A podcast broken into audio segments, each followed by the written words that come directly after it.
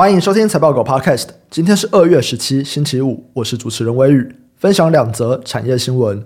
第一则新闻：通膨压力造成消费者减少开支，包括卡夫亨氏、可口可乐和百事可乐等食品零售公司，在价格上涨的带动下，营收在二零二二年的第四季都出现了成长，但是整体的销量全部都下滑。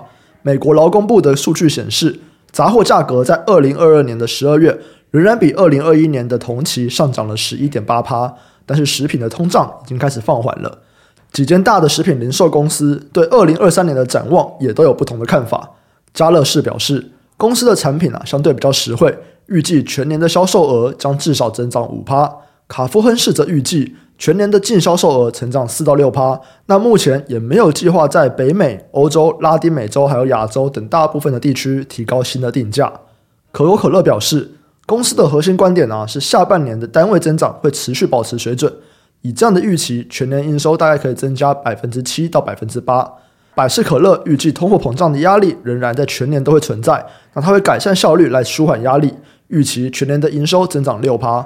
对于市场来说，在全球经济回落的情况下面，我们就要去关注消费者的支出，这对我们来说很重要。这边的概念股有食品、零食还有饮料。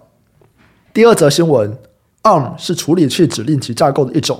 那目前笔电的处理器大部分则是采用 Intel 还有 AMD 为首的 X 八六架构为主。二零二零年，苹果采用 ARM 架构开发了自己的 M1 晶片。此后，基于 ARM 的笔电市占从两趴以下成长到了二零二二年底的十二趴以上。研究机构 Counterpoint 最新的报告指出，未来五年内采用 ARM 架构的笔记型电脑市占率将达到二十五趴。这个报告认为哦。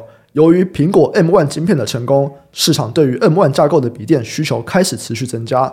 目前，苹果已经占据了 ARM 笔电市场百分之九十以上的市占率，而 Qualm 还有联发科，他们也有一些采用 ARM 的处理器。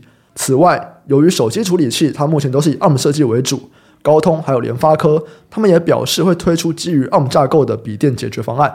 Intel 作为 PC 市场的龙头，面对 ARM 的竞争，预计在未来的五年将失去百分之十的市占率。但这个市占仍然会超过六十趴。这边的概念股有笔电、PC 品牌，还有矽智财。